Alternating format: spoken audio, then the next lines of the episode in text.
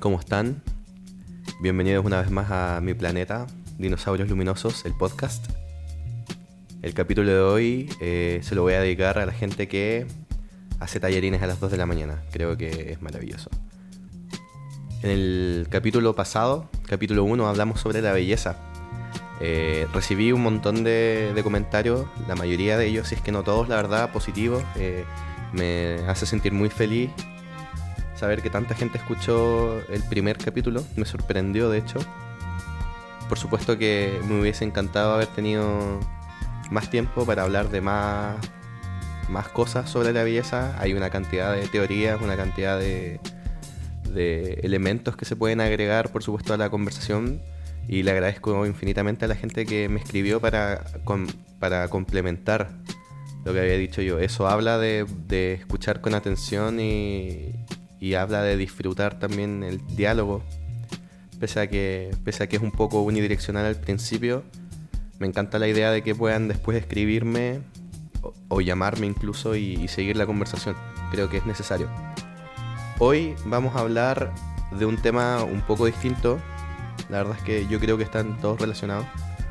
Pero hace un par de días, hace cinco días de hecho, salió un, un cortometraje bien interesante que se llama Save Ralph o Salvar a Ralph, dirigido por Spencer Susser y con la actuación de Taika Waititi. Para los que no sepan quién, quién es Taika Waititi, es el director de Jojo Rabbit y también el, el, mismo que hace, que hace Hitler. Esa es su obra más conocida actualmente. Se hizo famoso también por What We Do in the Shadows, el 2014. Bueno, este cortometraje salió y toca el tema, por supuesto, bien bien controversial y bien doloroso, por supuesto, de el testeo de productos eh, farmacéuticos o, de laboratorio en, animales. Entonces este capítulo estaba planeado para un par de un par de sesiones más adelante, pero decidí adelantarlo al capítulo 2 porque creo que es bueno tocar estos temas cuando están están en la, en la palestra, cuando están siendo comentados por la gente. Así que vamos a empezar, vamos a hablar de los animales y la espiritualidad. Voy a hacer un recorrido sobre, sobre cómo nos relacionamos de manera espiritual con el reino animal y qué nos dicen algunas culturas o algunas creencias incluso sobre, sobre esto. Vamos a, comenzar eh, comentando un poco la relación que los humanos tenemos con, con el reino animal es muy amplio, igual que el capítulo anterior. Por favor sepan que, no soy un experto biólogo, ni, tampoco voy a alcanzar a tocar eh, toda la cantidad de, de categorías en las cuales podemos considerar que estamos relacionados con los animales. Voy a, voy a generalizar un poco por, por efectos de, de la continuidad de esto, pero nos hemos estado relacionando con los animales básicamente desde, desde el momento en que comenzamos a convertirnos en civilizaciones eh, civilizaciones sedentarias. La verdad es que en el momento en que el humano descubrió que podía sembrar su comida y podía hacerla crecer, se dio cuenta también que podía cultivar, de alguna forma, no, es la palabra correcta cultivar, pero que podía eh, criar y una especie de cultivar también animales. Eh, los animales han estado acompañando al humano y esto, esto es bien importante porque esto lo voy a tocar al final del capítulo. Entonces, desde el momento que el humano se relacionó con el animal, ya sea de manera, de manera beneficiosa para el animal o, solamente de manera beneficiosa para el humano, esta relación ha influido grandemente en cómo la, la, tecnología del humano ha ido avanzando. La verdad es que los humanos, los humanos y su relación con los animales está estrechamente ligada con la, la expansión de la sociedad y la expansión de la tecnología y de los conocimientos. Entonces, hemos tenido relaciones con los, con los animales tan, tan básicas o tan sencillas o tan estrechas como por ejemplo la que tenemos con, con los perros.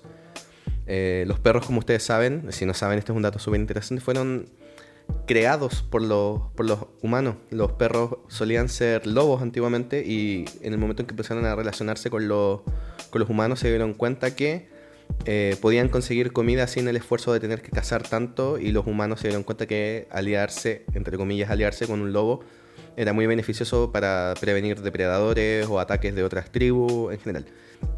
Luego viene un proceso bien interesante que se llama la selección artificial.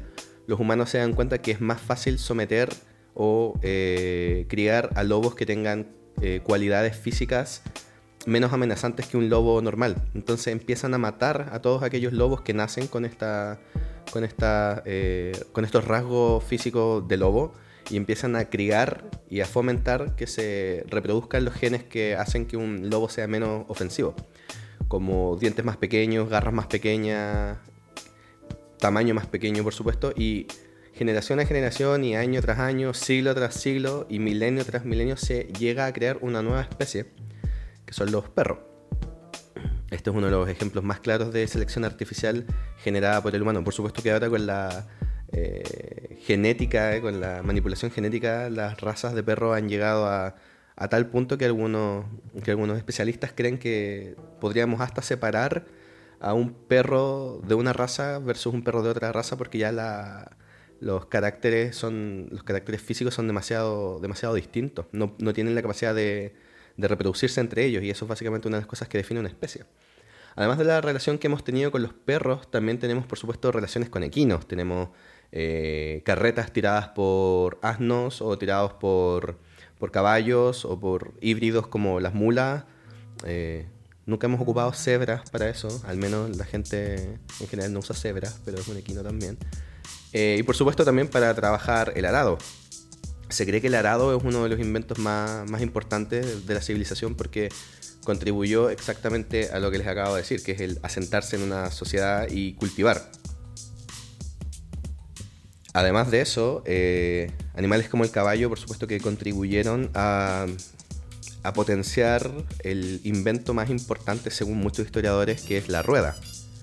La rueda se traduce en carretas, la rueda se traduce en medios de transporte, se traduce en medios para negociar, para mercantilizar, para mercantilizar y, por supuesto que el caballo viene a jugar un papel bien importante en cuanto al tiro de carretas y, y los medios de transporte humanos. Por supuesto que también han sido utilizados en guerra, los caballos han sido utilizados en guerra, los elefantes han sido utilizados en guerra, los perros también, por supuesto, y las aves incluso, las aves que tienen la capacidad de llevar mensajes como las palomas, han sido utilizadas en guerra también para mandar mensajes. Hay una paloma muy famosa francesa que, se ganó una medalla después de la Primera Guerra Mundial porque logró llevar un mensaje que salvó a un pelotón británico. Entonces así de, así de relevantes han sido los animales en, la sociedad eh, humana, pese a que ellos a, lo mejor no hayan escogido eso. Finalmente, o más que finalmente, eh, para argumentar un poquito más sobre otros usos que hemos tenido para los animales o con los animales, por supuesto que está el hecho de las mascotas. Eh, en Occidente, por ejemplo, es muy común tener de mascotas eh, perros, gatos, mm, tortugas. Muchos que me conocen saben que yo tengo un conejo, también tuve un perro durante 18 años. Eh, en otras partes de Medio Oriente es más, es más común tener aves como halcones, por ejemplo. En, en Asia se, se utiliza mucho la crianza de otros tipos de animales, pueden ser reptiles, pueden ser anfibios. Va a variar dependiendo el, el lugar donde, donde estemos hablando, pero por supuesto que sabemos que mascota es un animal que es domesticado y, sirve como una especie de compañía al humano, guardando por supuesto las proporciones de la gente que los tiene como mascotas, pero son negligentes con ellos. No nos vamos a, a referir a eso netamente en este capítulo, pero por supuesto sabemos que existe. Sabemos que el tener una mascota influye en, por supuesto, nuestro comportamiento y es un reflejo de nuestra capacidad de sentir empatía y, un montón de sentimientos más que son bastante, bastante importantes. ¿Qué ocurre con esto y cómo lo relaciono yo a la espiritualidad? La verdad es que la forma en que nos relacionamos con los animales, en cierta medida, tiene que ver mucho con cómo nuestra sociedad o nuestro entorno eh, ve a los animales. Por supuesto que una persona que, se dedica a la, ganadería o que se dedica a criar animales para el consumo va a ver los animales de una forma un poco más práctica y objetual que una persona que se dedica a rescatar animales o a tenerlos como mascota. Hay distintas visiones dependiendo del entorno y eso siempre va a ser así. Sin embargo, eh, sabemos que mucho de lo que condiciona una sociedad a niveles más, a escalas más grandes como países o incluso regiones de continentes, tiene que ver mucho con cómo se esparcen las religiones. Eh, sabemos que muchos gobiernos de muchas partes del mundo, las leyes que imponen, en las cuales deciden qué es moral o qué es ético, tiene mucho que ver con las religiones que un poco imponen o, dirigen esta idea de qué es lo correcto y lo incorrecto. Y eso ocurre, por supuesto, eh, en los cinco continentes. La, verdad, es algo que, no es algo muy ajeno a, a Occidente o a Oriente o a Medio Oriente. En todos estos lugares prima mucho la religión. La religión en verdad algunos podrían argumentar que de hecho es un sinónimo de... Es un sinónimo de forma de vida. La, religión no, tiene que necesariamente significar creer en un Dios. Sí significa creer en una serie de eh, acciones o en una serie de preceptos que te ayudan finalmente a tener una vida deseable y aspirar a un fin deseable, ya sea sea cual sea. En el caso de, la cultura judeo-cristiana es llegar al paraíso, en el caso, no sé, de las culturas nórdicas antiguas era morir en batalla y llegar eh, a cenar con los dioses, qué sé yo, la, variedad de, religiones y de creencias eh, sobre qué va a pasar después de, la muerte, que es básicamente una de las preguntas más, más potentes filosóficas, varían, varían increíblemente. Y por eso hoy día también me voy a centrar un poco en la, visión de espiritualidad y su relación con los animales de las religiones, pero voy a centrarme un poco en religiones más masivamente esparcidas alrededor del mundo. Eh, voy a intentar dejar un poco de lado, no porque no quiera, sino porque no alcanza el tiempo y porque la verdad es que son cientos, si no miles, de religiones más pequeñas que se, que se practican alrededor del mundo. Entonces, si alguno tiene algún, algún dato o practica alguna religión que no es mencionada acá, uno, por favor, no se sienta ofendido y dos, por favor, compártame esto porque hacer el, research de todas las religiones que hice eh, toma tiempo, es bastante interesante, pero siempre hay que dejar claro que no son las únicas, sino que es como la muestra más, más general de todo esto. Entonces, eh, sabemos que en el mundo hay un montón de religiones, sabemos que eh, están en algunos lugares del mundo decreciendo la cantidad de creyentes en alguna fe eh, nombrada y en algunas otras partes del mundo están creciendo la cantidad de seguidores en, distintos tipos de, religiones. Todo esto es difícil de, cuantificar a veces porque hay países donde la gente, pese a que son censadas, no, no, no manifiestan sus creencias. Hay un montón de razones, razones políticas, razones legales incluso. Países como eh, China, por ejemplo, en Corea no es tan fácil declarar la religión. Y tenemos otras partes en, Occidente donde a rasgos generales y salvando por supuesto las proporciones, es más fácil declarar eh, tu, creencia. Hay una libertad de credo que no está tan amenazada como en algunas partes del mundo. En cuanto a los datos que sabemos sobre creyentes a nivel mundial, em, sorprendentemente eh, no, no sorprendentemente, la verdad. Es, esperable. es una de, de, las herencias que nos dejó el Imperio Romano. Los cristianos siguen siendo la religión con más adeptos a nivel mundial. Un 31% de la, de la población mundial se considera cristiano. Y este cristianismo incluye a católicos, eh, protestantes y un, par de, denominaciones más entre medio el país con mayor cantidad de creyentes cristianos es Estados Unidos. Tiene que ver un poco también con la cantidad de habitantes que tiene. Luego vienen los musulmanes o los que creen en el Islam. Un 24,1% del mundo se considera eh, Islam, se considera musulmán, perdón, y el país con mayor cantidad de musulmanes es Indonesia. Luego viene el hinduismo con un 15,1%. El, el país con mayor cantidad de hindúes es India. Y bueno, luego tenemos el budismo, que es una, religión no muy, no muy nueva, pero es, considerablemente más nueva que el, hinduismo. Nace desde el hinduismo, son los seguidores de, Buda, por supuesto, y alcanzan un 6,9%. La mayor cantidad de budistas están en China. Luego, eh, la tabla esta habla sobre religiones folclóricas o populares, para que tengan un ejemplo. Religiones folclóricas o populares son aquellas que mezclan elementos de una religión ya existente y lo mezclan con eh, supersticiones o con creencias populares de un pueblo, populares de un pueblo, valga la redundancia. Y un ejemplo importante podría ser mm, en, Chile la fiesta de la tirana. La fiesta de la tirana es una fiesta que mezcla el catolicismo con un montón de eh, rasgos también eh, afrodescendientes, tiene un poco de, superstición de, otras religiones, más bien, como dije, afro, hay un poco de devoción a, los demonios y todo eso, entonces eso sería, por ejemplo, una religión folclórica popular. Y luego viene otras religiones que sería un 0,8% de la población mundial. Y luego viene el judaísmo con un 0,2%. Yo pensé que eran más, pero el judaísmo a nivel mundial es un 0,2%. Se concentran, por supuesto, la mayor cantidad de ellos en, en Israel. Son los seguidores de Yahweh o de Yahvé, como se dice de forma, eh, de forma occidental y creo que, creo que es incorrecto decirlo de esa forma. Entonces, em, luego de esta breve introducción sobre los porcentajes de cristianos, musulmanes, hinduistas, budistas, folclóricos, otras religiones y judaísmo, vamos a ver qué dice cada una de estas religiones en cuanto a los animales, si es que se refiere a ellos, si es que tiene alguna referencia o relevancia en, cómo la gente o los adeptos siguen estas normas vamos a comenzar con los cristianos.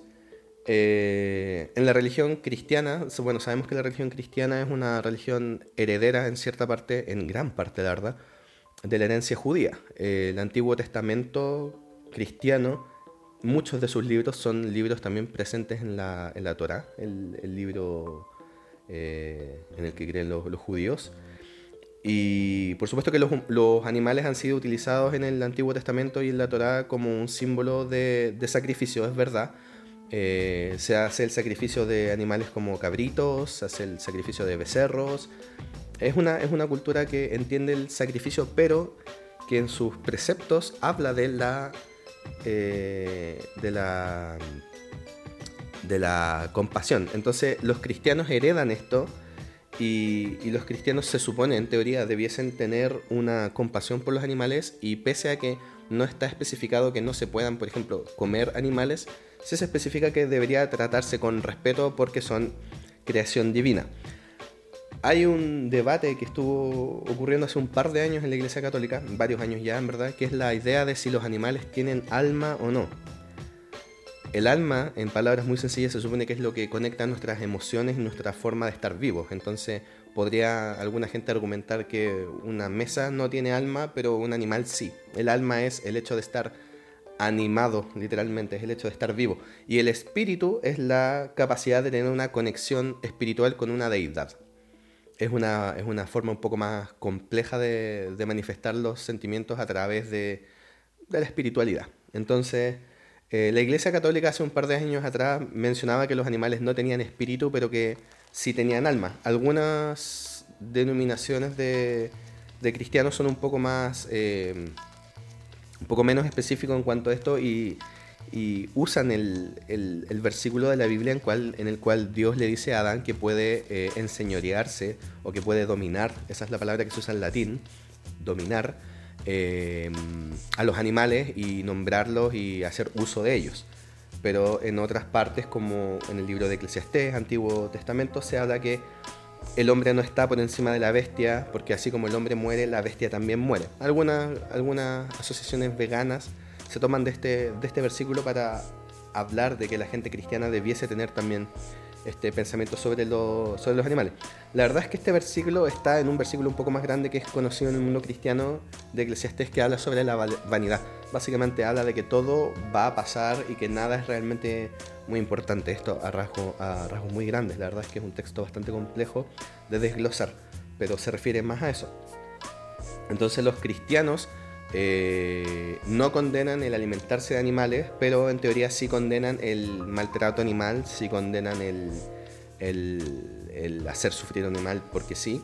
Sin embargo, en la Biblia, si uno la revisa de principio a fin, se ven muchas relaciones de, del humano con el animal de manera de sometimiento, tales como cabalgar en caballos, eh, cabalgar en asnos, como lo hizo Jesucristo en el Nuevo Testamento.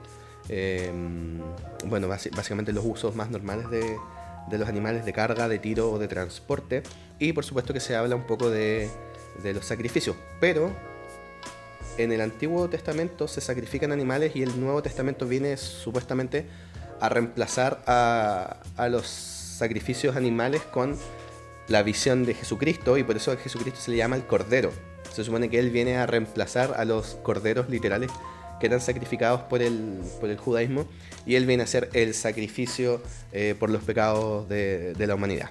Entonces básicamente esa es un poco la visión que tiene el, cristianismo sobre los animales.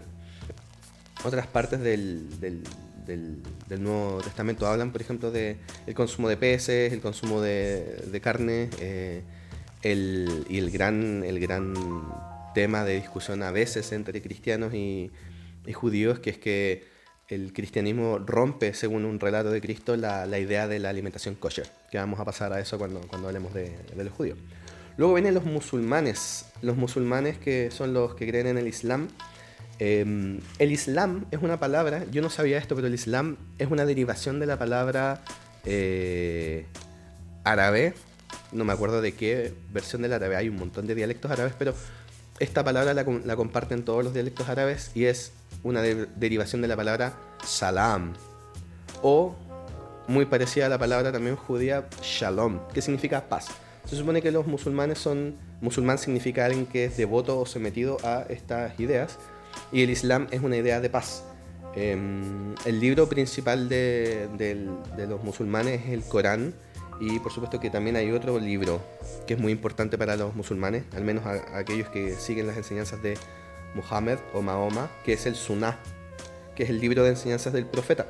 Y en este libro es interesante porque hay un montón de eh, enseñanzas por parte de Mahoma sobre qué hacer con los animales. Da ejemplos bastante claros como por ejemplo, si, un, si una persona, si un musulmán posee solamente una oveja y es solamente una oveja hembra, no tiene más ganado y con esa oveja se está beneficiando, por ejemplo, de ordeñarla para generar productos lácteos como quesos, leche, eh, se pregunta a Mahoma si es que debiese sacrificar esa oveja en, favor de Mahoma y Mahoma dice que no, que es mejor que se corte el pelo, que se corte las uñas, incluso que se corte el vello púbico y de eso como ofrenda a Alá y no, no el animal. Por supuesto que hay, sacrificios en el, Islam de animales, también ocurren similar, a, similar al judaísmo, pero eh, sí leí en el, Sunnah, el, el libro de enseñanzas del profeta, que Mahoma dice que cualquier persona que matase a un gorrión sin justificación, este gorrión va a despertar en el juicio final y va a gritarle a Alá y va a reclamar que fue sacrificado sin causa alguna. Y por supuesto que esta persona también va a ser juzgada por haber matado a un animal sin propósito. ¿Cuál es la postura entonces musulmán sobre, sobre los animales? Es también bastante similar, que se debe tener compasión sobre los animales y que jamás se puede matar un animal sin una causa eh, justificada. Aquí viene, el, aquí viene el debate, por supuesto, ¿qué es una causa justificada para matar a un animal? Entonces esos son los musulmanes y esas son las enseñanzas del Sunnah, el libro de enseñanzas del profeta. Luego pasamos al hinduismo. El hinduismo es una de las religiones, o una serie de religiones, la verdad, o una, o una religión con una cantidad de diversificación en cuanto a la cantidad de hinduismos que existe, que es abismante, la verdad. Eh, los hinduistas, o los hindú más correctamente, em, creen en 33 millones de dioses, si no me equivoco. Em, yo, por supuesto, conozco solamente los nombres de 5 o 6 me encantaría saber si alguien conoce el nombre de los 33 millones de, dioses que hay. Por supuesto que debe existir alguien que, los conozca. Y el hinduismo no, por ejemplo, no, no obliga a, ser vegetariano, pero sí recomienda mucho el vegetarianismo. ¿Por qué? Porque los hinduismos creen, y esto lo voy a explicar de una forma muy sencilla, por favor, si alguien es hindú y cree que lo estoy explicando de una manera más, muy floja, voy a intentar hacerle la mayor cantidad de justicia posible sin faltarle el respeto a esta religión. El hinduismo cree en las reencarnaciones para llegar a un nivel máximo de iluminación o de purificación de, tu alma o de tu espíritu, más bien dicho. Y esto puede, puede ocurrir a través de un montón de vías. Entonces un humano puede eh, reencarnarse en, en, un animal y un animal puede reencarnarse en un humano. Esto quiere decir que comerse un animal corres el riesgo de estarte comiendo el espíritu de, una persona e incluso puede ser el espíritu de una persona que, conociste anteriormente. Entonces, no es un mandato ser vegetariano, pero hay una alta cantidad de, de, sugerir, de sugerir el vegetarianismo en, la religión hindú. India, que es el país con la mayor cantidad de, hindú, tiene un 31% de su población vegetariana y de hecho es el país más, vegetariano del mundo. 31% del país lo es. Interesante también.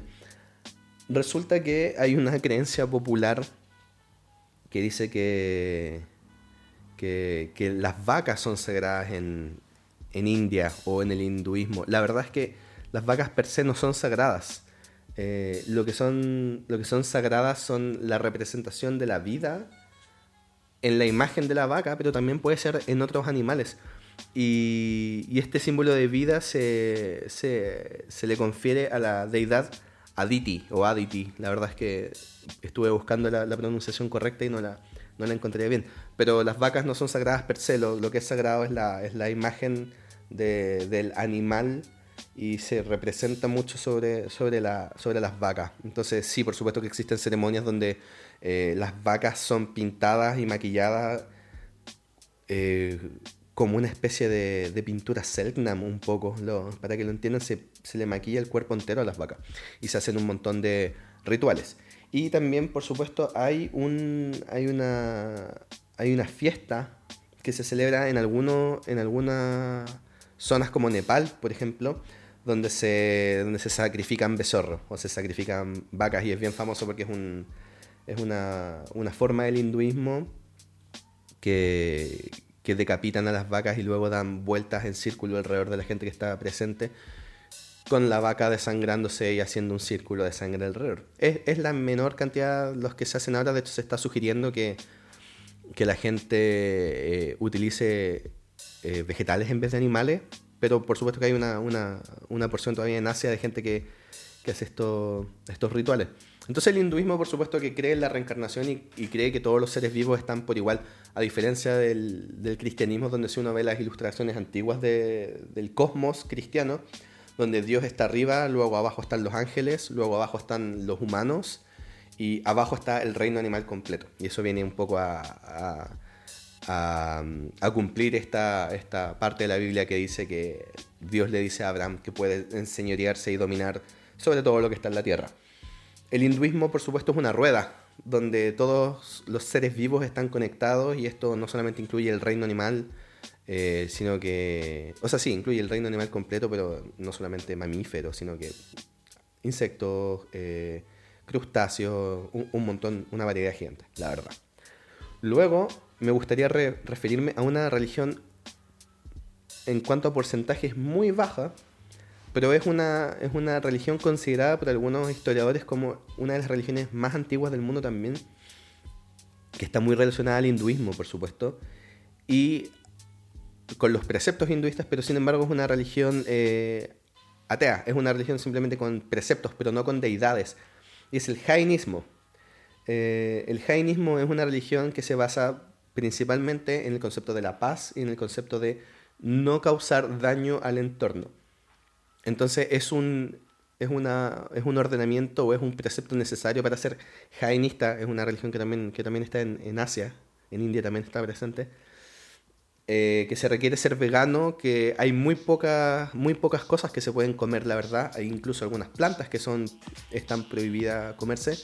Los sacerdotes del jainismo utilizan mascarillas para que cuando vayan, como todos nosotros ahora en verdad, utilizan mascarillas para que al ir caminando por la calle no se vayan a tragar accidentalmente una mosca o un, mosquito o zancudo o, ningún tipo de, de, forma de vida un poco más pequeña que a lo mejor nosotros no nos daríamos cuenta si nos la tragamos.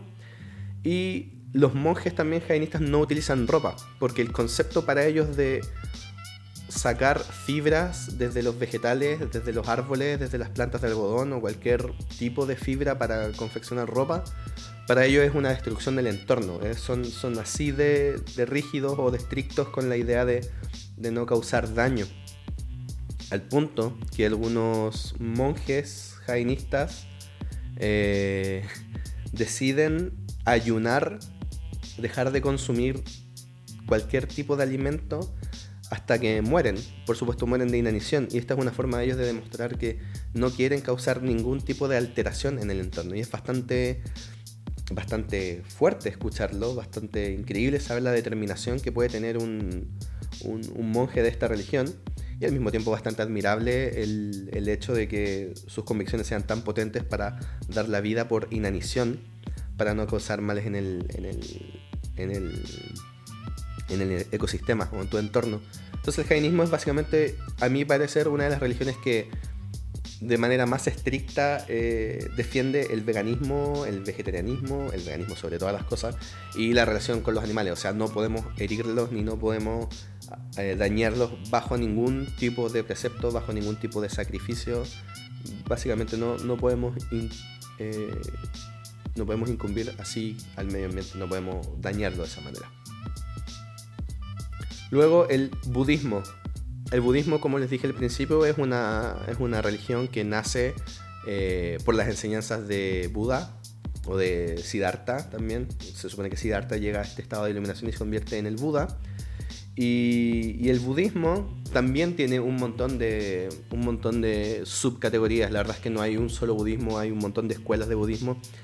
No es fácil investigarlas todas también, entonces eh, todo lo que voy a decir ahora sobre el budismo es, básicamente preceptos un poquito más establecidos como, como más mainstream, por así decirlo, como más, más comunes. Eh, el budismo sigue, como dije, las enseñanzas de Buda y Buda eh, solicitaba o, recomendaba no comer animales. No comer animales bajo ningún precepto. Básicamente él creía lo mismo que el, que el, que el hinduismo, que los animales estaban aquí para cumplir ciclos y que todos aquellos animales eran, eran reencarnaciones también de, de, personas incluso. Entonces él recomendaba, por supuesto, no, no, comer carne y relacionarse con los animales de una forma muy respetuosa y no utilizarlos como, como herramienta, que es como el ejemplo que puse al principio sobre, sobre utilizarlos en carretas o como medio de transporte. La verdad es que el budismo que enseña Buda eh, cree esto. Por supuesto que hay, hay, hay, otra, hay otras ramas del budismo que tienen otros preceptos y no solamente el de Buda, en el cual no se condena el hecho de comer carne, por ejemplo, pero sí se, recomienda. Y por supuesto que el, maltrato animal eh, está prohibido y el sacrificio animal es bastante menor. Es bastante menor en el budismo. Por supuesto que, por supuesto que existe. Eh, sin embargo, hay una, hay una rama del budismo que es el budismo tibetano o el, o el lamaísmo, que aquí, es que aquí es donde viene el Dalai Lama. Si usted alguna vez se preguntó, ¿el Dalai Lama líder de qué es? Bueno, el Dalai Lama es el líder espiritual o, la figura representativa espiritual del lamaísmo o del budismo tibetano. Y resulta que el Dalai Lama tiene una visión sobre comer carne, por ejemplo, que es eh, que no es la que yo esperaba, y no porque esté mal, sino que el Dalai Lama dice que per se comer carne no está mal, pero no está mal comer carne si es que este animal no murió para que tú te alimentaras de él. Si un animal muere de causas naturales, tú podrías alimentarte de él.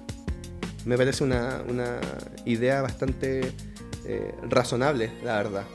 Eh, por supuesto que yo que tengo al alcance de la mano otro tipo de alimentos, decido no, alimentarme de animales, pero, lo encuentro razonable la idea de que si un animal murió y puedes eh, alimentarte de él y cumplir esto un poco el ciclo, sin violencia, sin matanza, no le veo nada, nada de malo, la verdad. Entonces, este es el pensamiento del Dalai Lama, que es el líder del, del, budismo tibetano o del lamaísmo. Por supuesto que hay muchas más ramas del budismo y no voy a alcanzar eh, a tocarlas todas. Luego en la escala de porcentaje de, gente creyente de religiones viene las religiones folclóricas y aquí la verdad es que es muy difícil determinarlo porque la rama es gigante, tenemos religiones folclóricas asociadas al catolicismo, religiones folclóricas asociadas al paganismo, eh, sabemos que muchas culturas paganas eh, sacrifican animales, sabemos que otras no. Estuve buscando y me encantaría que si alguien conoce alguna cultura precolombina, o, cultura europea o asiática pre-civilizaciones eh, romanas, por ejemplo, eh, que hayan tenido el precepto de, ser vegetariano o de no consumir animales, eh, sería interesante saberlo. ¿Por qué lo digo desde el punto de vista de ser vegetariano? Porque era muy extraño antiguamente el concepto de la tortura animal, más bien se le consideraba trabajo animal o, alianza animal, pero hoy en día sí sabemos que la tortura animal existe y, bueno, vamos a llegar a eso, a eso un poquito más adelante. Y finalmente viene el, judaísmo, que por supuesto es la, es la religión eh, de, de, los descendientes de Abraham, ¿cierto? Eh, en la tierra, es la tierra prometida de, de Yahweh, es lo, son aquellos que, escaparon de Egipto y formaron una, civilización. Em, el judaísmo tiene un montón de preceptos, por supuesto que seguidos de manera más, estricta por los judíos ortodoxos y seguidos de una forma un poquito menos estricta por, los judíos comunes y corrientes, por así decirlo. Eh, como, como adelanté un poquito antes, en el cristianismo existe eh, la herencia del judaísmo sobre los sacrificios, animales y todo eso. Em, hoy en día se practica mucho menos, es mínimo la cantidad de sacrificios que se hacen en el judaísmo en, comparación con, años anteriores. Sin embargo, sí existe el precepto en, en, en la Torah o en los escritos judíos sobre la compasión también. Eh, se supone que, el, para los que no saben, hay un día a la semana que es el Shabbat, que comienza cuando sale la primera estrella de la tarde del día viernes y termina el día sábado, nuevamente que para la tradición hebrea es el último día de la semana o el día de descanso. Y en, esa, en ese día no se pueden hacer ciertas actividades. Hay gente que dice no se puede hacer nada, no es verdad. Ciertas actividades no se, no, se recomienda que se realizan. Sin embargo, el tema de la compasión por los animales es tan importante en el precepto judío que si un animal está sufriendo y tú puedes ayudarlo en un sabbat, por supuesto que tienes que hacerlo. Por supuesto que debes ayudar a ese animal. Y en cuanto a la alimentación en base a animales, eh, el judaísmo tiene este concepto de la alimentación kosher la verdad es que kosher es una palabra eh, del arameo antiguo que se traduce como correcto, alimentación correcta. Y aquí, a diferencia de, por ejemplo, el budismo tibetano o el lamaísmo del Dalai Lama, no se puede comer un animal que haya muerto por alguna otra razón que no haya sido ser sacrificado de manera correcta y ortodoxa por, un, participante de, la, alimentación kosher para ser, para ser comido por ti. Lo voy a decir de nuevo. No puedes comer un animal que no haya sido sacrificado para que te alimentes porque hay una forma en la cual tú tienes que eh, matar a este animal. Se supone que tiene que ser una matanza limpia, una matanza sin ningún tipo de tortura ni de dolor. Eh, la sangre debe ser drenada del, del animal. Y, por supuesto que algunos, algunos animales se pueden comer y otros animales no se pueden comer. La, creencia popular es que los judíos no pueden comer cerdo. La verdad es que los judíos no pueden comer animales que tengan pezuñas partidas y el cerdo es uno de ellos, pero por, eso pueden comer eh, vaca, pueden comer pollo y pueden comer otros otros alimentos. Tampoco pueden, por ejemplo, comer peces que no tengan eh, aletas y, y escamas. Por favor, si alguien me puede corroborar todo lo que estoy diciendo, sería increíble, pero hasta donde he investigado creo que es correcto. La comida kosher es la comida bien preparada o bien, bien efectuada para la alimentación ortodoxa judía y por supuesto que esta requiere que el animal no sea torturado y no sea por supuesto puesto en un estado de estrés.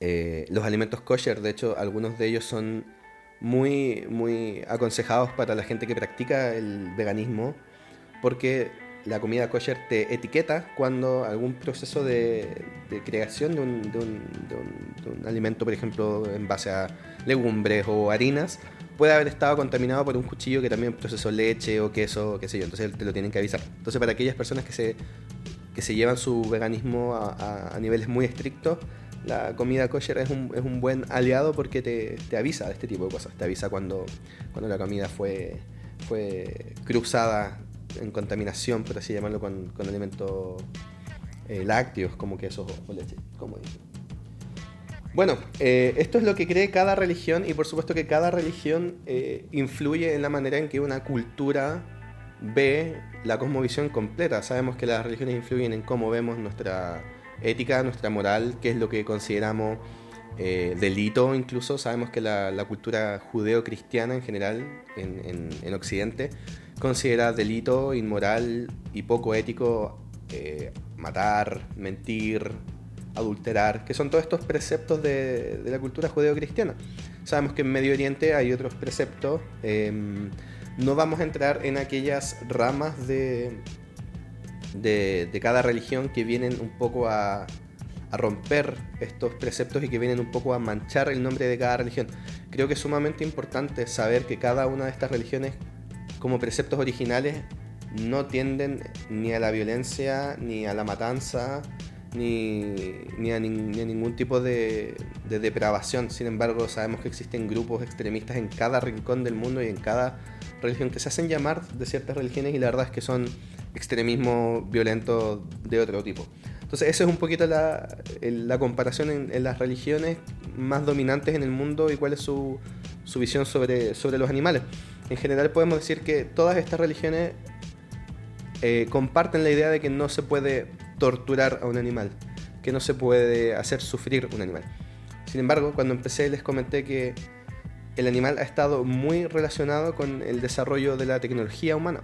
Y hoy en día ese desarrollo tecnológico eh, llevó al humano a poder entender cómo criar animales de una forma menos, menos deseada, la verdad, para poder satisfacer las demandas de alimentación del mundo. Se sabe que los países en vías de desarrollo están intentando copiar la idea de países como Estados Unidos del consumo de carne en exceso. Entonces se espera que para el año 2050 la cantidad de toneladas y millones de toneladas que se van a requerir por consumo de carne no van a ser suficiente la cantidad de suelo que, que, que son necesarias para hacer crecer vacas, cerdos o cualquier tipo de animal. ¿Qué está haciendo el mundo en este momento con los animales para poder suplir esta, esta demanda de carne los está empaquetando cada vez en espacios más reducidos. Y esa es una de las eh, razones más potentes por la cual, eh, por ejemplo, yo creo que la, industria de la carne está haciendo mal su trabajo. No, no creo tener la, la, altura moral ni tener ningún tipo de autoridad para decir si comer carne está bien o está mal. La verdad es que la evidencia científica sobre la cantidad de milenios o miles de años que los humanos llevamos comiendo carne es altísima. Por supuesto que también existen evidencias de muchas culturas que no comieron carne. Eh, cualquiera de las dos posturas para mí está bien y pueden ser debatidas con, respeto, por supuesto. Yo escojo no comer carne, pero eso no quiere decir que comer carne per se esté mal. Lo que sí considero que debe ser solucionado es eso, las granjas de animales. Que, ojo, em, hace, un, hace un par de semanas estaba leyendo que mucha gente se sentía un poco dudosa al hecho de poder comer carne eh, gestada en laboratorio. Se está llegando a la capacidad científica de poder tomar células de animales sin tener que matarlos y poder replicarlas en un ambiente similar a un cuerpo con temperaturas y con nutrientes adecuados y se puede generar un pedazo de carne desde cero. Eh, se supone que ese es el futuro de la carne, pero todavía quedan un par de años para poder hacerlo de forma sistemática y asequible al público. Y mucha gente eh, se entrevistó y esta gente, sobre todo en países como Estados Unidos, decían que les daba un poco de asco la idea de comer un trozo de carne generado en un laboratorio. Sin embargo, eh, la única razón por la cual los animales pueden convivir en espacios tan reducidos en estas granjas de, crianza de animales a nivel mundial es porque los ponen tan juntos, tan juntos, tan apretados, algunos incluso sin capacidad de moverse, que para que puedan sobrevivir los llenan de antibióticos. Estos antibióticos y todas estas inyecciones que son puestas en todos los animales, no solamente en las aves o los cerdos, en todos los, animales, genera que las enfermedades no se esparzan a nivel que se mate a la población que se está criando y por supuesto hace que crezcan de una forma eh, acelerada al punto que un, pollo, por ejemplo, en, en, un año de vida alcanza un peso con estas hormonas tan grande que debe ser sacrificado o si no sus patas se van a quebrar por el peso del mismo pollo aquí ya tenemos una idea de que la tecnología y el avance de los antibióticos y de los medicamentos y de todas estas pastillas que salen en un laboratorio y se implementan en los animales, vienen a ayudar de manera, por así decirlo, de manera bien fría, bien forense, vienen a ayudar el desarrollo humano en cuanto a su necesidad de alimentarse. Viene a suplir esta demanda de carne. ¿Pero a qué costo? Y por supuesto, ¿qué ocurre cuando esto se descontrola? Porque eh, hemos tenido casos, casos recientes, ni siquiera casos muy antiguos de eh, virus o bacterias que se arrancan de la granja y se transmiten desde la carne al consumo humano. Y ahí tenemos, por ejemplo, la gripe aviar, la gripe porcina, eh, la gripe ovina también, creo que tiene otro nombre, por favor corríjanmelo, pero eso tiene que ver con que se está haciendo insostenible la idea de tener, eh, no sé, mil o dos mil animales y, en un espacio tan reducido. ¿Por qué? Porque aquí, pese a que todos tenemos creencias, tenemos preceptos y aceptamos la idea de que no debiésemos torturar animales, eh, efectivamente estamos viviendo en una sociedad donde se están torturando a los animales. Se están, eh, se están teniendo los animales en cautiverios bastante no deseables, bastante complejos, bastante, eh, bastante tristes, la verdad. Y los animales sienten este, este, esta tensión. Entonces aquí está el debate del que empezamos un poquito antes. Los animales tienen alma, hace tiempo que se sabe que no solamente los animales tienen la capacidad de, de darse cuenta de que están vivos, que es una idea que nosotros creíamos muy humana, esta capacidad de autocontemplarnos o de saber que somos unos en el universo los animales también tienen la gran capacidad de generar sociedades entre ellos.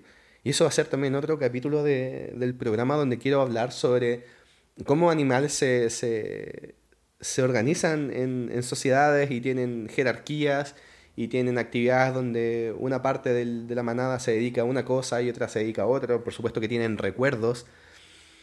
Se sabe que muchos animales tienen la capacidad de planificación hacia el futuro, que hasta hace un par de décadas se consideraba que era solamente una, una, una idea, eh, una idea humana. Pero para entrar un poco más en el tema de la relación espiritual, ¿qué pasa con estos preceptos que comparten todas las religiones sobre cuál debiese ser nuestro nivel de compasión sobre estos animales? Aquí en España, por ejemplo, es, un tema muy controversial, cada vez más adeptos a, a prohibir este tipo de eventos, pero existe todavía la corrida de toros, donde un toro es torturado sistemáticamente por horas hasta que finalmente es ejecutado. Eh, ¿Cuál es nuestra relación como seres espirituales, independiente del Dios en el que creamos, independiente de nuestras creencias? Creo que no existe ninguna religión, al menos de las que yo conozco, quizás algún tipo de secta o algún tipo de grupo, que crea que el sufrimiento de un animal es beneficioso para algún tipo de causa. Yo la verdad es que de todo lo que he leído y todo lo que he querido, todavía no puedo encontrar ningún tipo de actividad que pueda ser beneficiosa a través de la tortura a otro ser vivo. Tiene mucho que ver también con la idea de que muchos humanos se sienten por encima de los animales porque, de nuevo, somos más inteligentes. La verdad es que no somos más inteligentes, somos distintamente inteligentes. Tenemos algunas habilidades que nos hacen, por supuesto, destacar sobre algunas especies y, sin embargo, hay otras especies que tienen habilidades que nos hacen destacar por sobre nosotros es un ejercicio de humildad saber que todas las especies tienen algo que contribuir al ecosistema y que sin todas estas especies nosotros tampoco podríamos sobrevivir. Entonces, eh, capacidades cognitivas tales como la memoria, la planificación, el lenguaje incluso. El lenguaje se sabe que es una decodificación constante entre emisor y receptor de símbolos que están dotados de, de significado, ¿verdad? Resulta que los perros que han sido creados por los humanos y han convivido con los humanos durante milenios, eh, se comunican con los humanos, tienen formas de, expresar movimientos corporales que fueron aprendidos por generación y generación de adaptación genética para darnos a entender cuándo tienen rabia, cuándo tienen dolor, cuándo tienen pena. Y pese a que el de los perros es más evidente, eh, en, otros, en otros animales también se manifiesta. También es posible ver el terror, también es posible ver el, el, dolor cuando un animal es sometido al estrés de saber que está yendo hacia un matadero. Entonces también ahí tenemos otra, otra eh, ideologías que defienden, por ejemplo, la cacería, la caza. No defienden la caza furtiva, no defienden el hecho de matar especies hasta el punto de, de extinguirlas o de matarlos por, por, por ejemplo, con lo que pasó con los, con los elefantes mucho tiempo por, por, sus cuernos, o la caza de ballenas por, por el aceite que, esta, que estas daban, o incluso mucha caza de ballenas se hace para generar medicamentos. Pero sí defienden, por ejemplo, la idea de decir matar un, un, un ejemplar de un alce que ya tiene 5 años, es decir, que ya vivió su vida adulta, que ya se reprodujo, que ya tuvo una vida, eh, una vida un poco plena, y una vez escuché un argumento que no dejó de, sorprenderme, que era, si no lo mato yo como humano de un tiro limpio en la cabeza, probablemente se alce cuando se haga viejo, eh, va, a ser, em, va a ser comido por un oso y va a ser destripado. Entonces, por supuesto que yo prefiero inclinarme a no, no, no, no, no avalar la caza, porque está, hay un tema un poco de desigualdad con un animal, pese a que un cazador podría argumentarme que no es tan fácil como uno diría cazar un animal solo por el hecho de tener un rifle. Pero por supuesto que es un debate que sería muy valioso tenerlo y ver los distintos puntos, puntos de vista. En mi opinión personal, yo soy una persona que cree que la espiritualidad es imposible mantenerla de una manera alta si es que no se ve reflejada en, en todos los seres vivos. Creo que todas las espiritualidades o todas las creencias espirituales que nos llevan, por supuesto, a nuestro, a nuestro fin, ya sea llegar al, al paraíso o llegar a nirvana o, llegar a algún tipo de reencarnación en una criatura un poco más especial, requiere que se refleje nuestra compasión estando en la tierra en este momento y requiere tener la capacidad de pensar de forma eh, sensible y saber que todas estas cosmovisiones entienden que la creación, independiente de quién haya creado todas las cosas, independientemente de que haya sido eh, el dios judeo-cristiano, o que haya sido eh, Alá, o que haya sido eh, Vishnu, o qué sé yo, o Krishna, fueron, fueron creados por una totalidad de elementos. Estamos todos relacionados en esta especie de, de ecosistema, ¿verdad? ¿Y qué pasa finalmente con el desarrollo científico? ¿Qué pasa con los animales que son testeados en laboratorio? Por supuesto que aquí me quiero remontar un poco a lo que dije al principio sobre, sobre el cortometraje este, Save Ralph. ¿Qué pasa con las empresas que están testeando cosméticos en animales? Eh, ¿Qué podemos hacer nosotros para que estas grandes empresas no testen en animales cosas tan de poco vida o muerte como un, cosmético? Por supuesto que no tengo nada en contra que existan los maquillajes o que existan productos de limpieza como jabones, desodorantes o champús, pero eh, qué podemos hacer nosotros con nuestra ética de saber que, no quiero entrar en detalles quizás, pero saber que un, conejo está durante un año recibiendo inyecciones y recibiendo químicos abrasivos en la piel, donde tampoco se le está administrando ningún tipo de, de, de anestesia al respecto. Y por supuesto que el tema se pone menos complejo si hablamos de cosméticos, quizás porque es un poco más... Podríamos vivir sin cosméticos, por supuesto, pero ¿qué pasa con las vacunas? ¿Qué pasa con la vacuna para el COVID que se está distribuyendo ahora, las vacunas del COVID que se están distribuyendo a la población mundial hoy en día, las cinco marcas que hay actualmente que han sido aprobadas ya efectivas para combatir el, el, COVID-19. Todas estas vacunas, por supuesto, que fueron testeadas en animales, en ratas y en otro tipo de animales que comparten cierta genética con los humanos. Entonces, ahí hay una pregunta que me gustaría dejar abierta, la verdad. ¿Cuál es, cuál es la raya que debemos, que debemos marcar? ¿Cuál es la línea que no debemos cruzar? Eh, ¿Será ninguna? ¿Será no debiésemos más experimentar con animales porque eh, estamos haciéndolos sufrir? Y si el humano debe morir en cierto grado por, por esto, ¿es un precio a pagar? Por supuesto que no es un sí o un no, es un, es un debate que debe existir. Y por supuesto que cada, cada pensamiento sobre este tema es, es respetable y es y es igual de, igual de válido. Yo en lo personal me inclino a poder reducir la tortura animal al mínimo que sea posible.